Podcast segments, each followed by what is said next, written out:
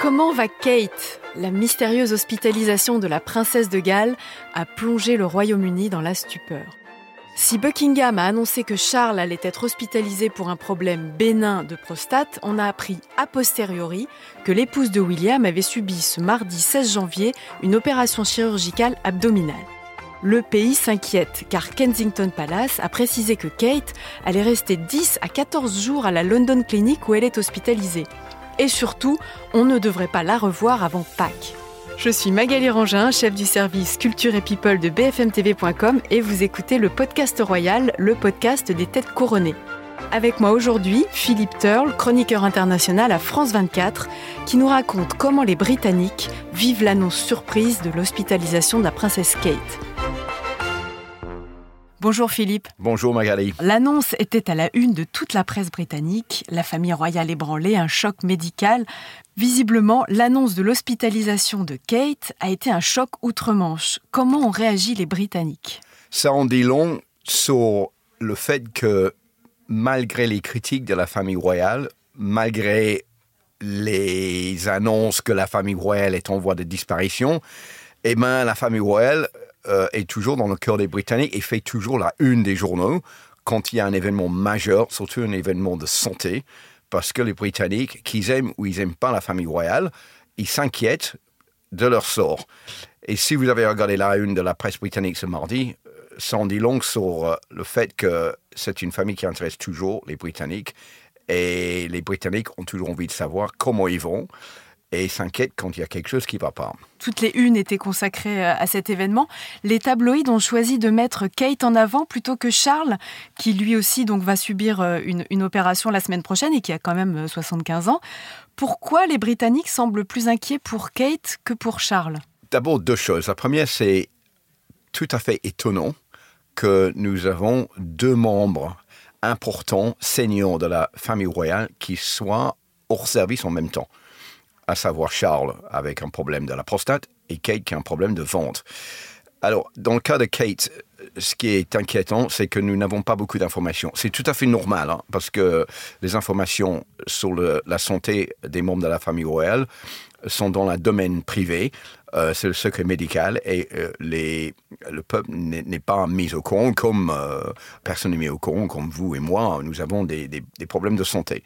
Donc, ça a toujours été le cas. Euh, c'est le cas avec Kate. Mais ce qui est inquiétant, c'est que ce n'est pas visiblement quelque chose de, de juste anodin parce qu'elle reste 15 jours à l'hôpital et on ne le verra pas avant Pâques. Donc c'est plutôt sérieux. Tout ce qu'on sait, pour le moment, c'est que ce n'est pas cancérigène parce que Kensington Palace a annoncé que Kate est quand même malade. Elle a eu une intervention chirurgicale. C'est bénin, mais elle a besoin de repos et donc on ne verra pas pour au moins deux ou trois mois. Dans les deux cas, le, grand public a été averti euh, par un communiqué officiel donc de Kensington Palace pour Kate, de Buckingham pour Charles. Est-ce que c'est habituel de, de, communiquer sur la santé de, de, membres de la famille royale? Vous disiez que c'est quelque chose de plutôt inhabituel. Ce qui est habituel, c'est que nous savons quand il y a quelque chose qui ne va pas, mais nous ne savons pas de quoi il s'agit. Par exemple, la reine Elisabeth II, elle avait de temps en temps des problèmes de santé, on savait qu'elle avait un rhume. L'une des rares cas où on a su qu'elle était malade, c'est quand elle a qu'elle avait attrapé le Covid et on en était informé. Mais c'était euh, assez rare qu'on ait ce genre d'informations. Même dans les derniers jours de la reine, on n'a pas vraiment su ce qu'elle avait, s'il était souffrante ou pas, de quoi il s'agissait. Le peuple n'est pas tenu au courant. Ce qui est étonnant cette fois-ci, c'est que dans le cas de Charles, nous savons ce qu'il a, nous savons qu'il se fait traiter pour un euh, problème de la prostate. Autrefois, on n'aura pas eu cette information. Et ça en dit long sur un changement de mentalité de la famille royale, une envie d'être plus euh, ouvert, transparent sur euh, les problèmes que la famille royale peut avoir. Euh, et dans ce cas précis de la part de Charles, pour peut-être pousser d'autres hommes de son âge ou plus jeunes d'aller boire eux-mêmes s'ils n'ont pas le même problème. Donc c'est tout, ça fait toute partie de ce, cette bienveillance de la part du roi pour dire moi je suis malade, je suis pas euh, immortel, je suis comme les autres, j'ai des problèmes de santé de temps en temps et les autres ils doivent prendre soin d'eux-mêmes et donc peut-être si moi je peux pousser les gens à faire comme moi, et eh bien toujours c'est ça de gagner. Mais quand même on, on, on s'interroge pourquoi donner autant de détails sur la prostate euh, du roi et rester si vague sur euh, ce dont souffre euh, la princesse Kate? C'est un choix personnel C'est un choix du roi. On a été informé aussi que c'est un problème de prostate, mais qui n'est pas cancérigène. C'est bénin. C'est quelque chose aussi dans cette annonce. On est informé que c'est un problème assez euh, ordinaire pour les hommes à partir de 50 ans qui ont peut-être intérêt d'aller voir leur médecin pour euh, se faire euh, un examen pour savoir si peut-être eux aussi ils n'ont pas le même problème que le roi ou peut-être quelque chose qui peut se manifester plus tard et se faire traiter maintenant pour, éviter une souffrance plus tard dans la vie. Kate a 42 ans, elle est très sportive, on sait qu'elle elle a l'air en pleine forme, elle a une très bonne hygiène de vie. Est-ce qu'elle a déjà eu des problèmes de santé auparavant? Pas tellement de problèmes de santé. C'est quelqu'un qui en bonne forme. C'est quelqu'un qui est très actif.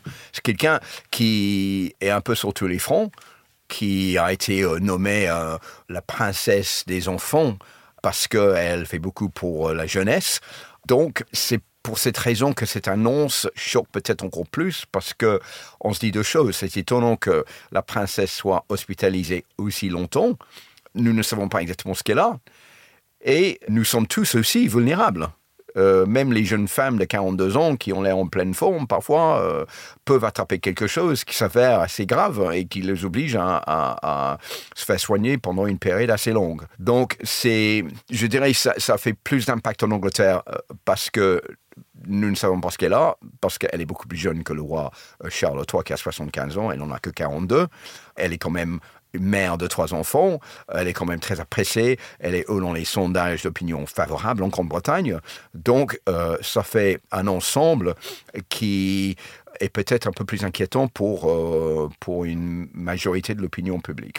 Alors vous le disiez, c'est une, une, situation assez inédite deux personnes, deux membres seniors de la, de la famille royale hospitalisés en même temps, plus le prince William qui, euh, le temps de l'hospitalisation de Kate, a annoncé qu'il resterait aux côtés de, sa femme et se mettrait donc en retrait.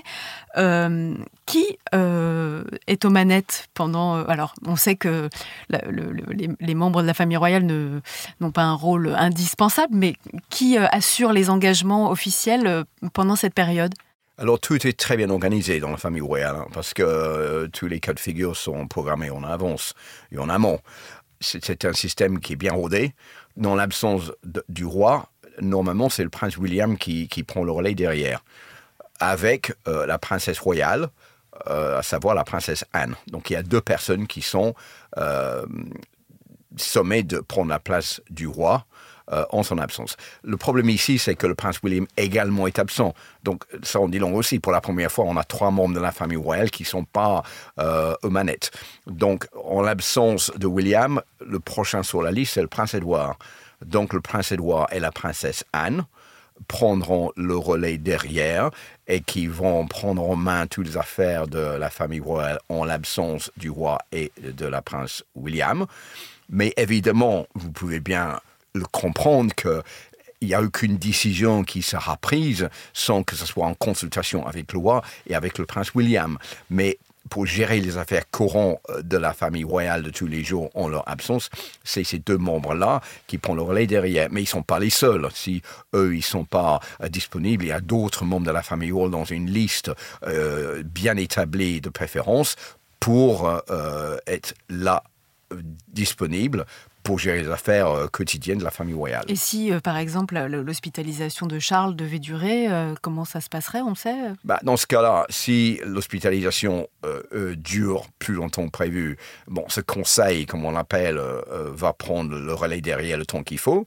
Mais je pense que si William, qui a pris un congé de quelques jours pour être auprès de sa femme, euh, décide qu'il peut reprendre euh, ses, devoirs, ses tâches de membre de la famille royale, il reprend dans sa place et donc excite le prince Édouard. Ce serait euh, William qui, qui, sera en tête de ce conseil avec, avec sa tante, la princesse Anne. Merci beaucoup, Philippe. Merci beaucoup, Magali. Et merci à vous d'avoir écouté ce podcast. Si cet épisode vous a plu, n'hésitez pas à le partager, à vous abonner et à laisser un commentaire. À bientôt!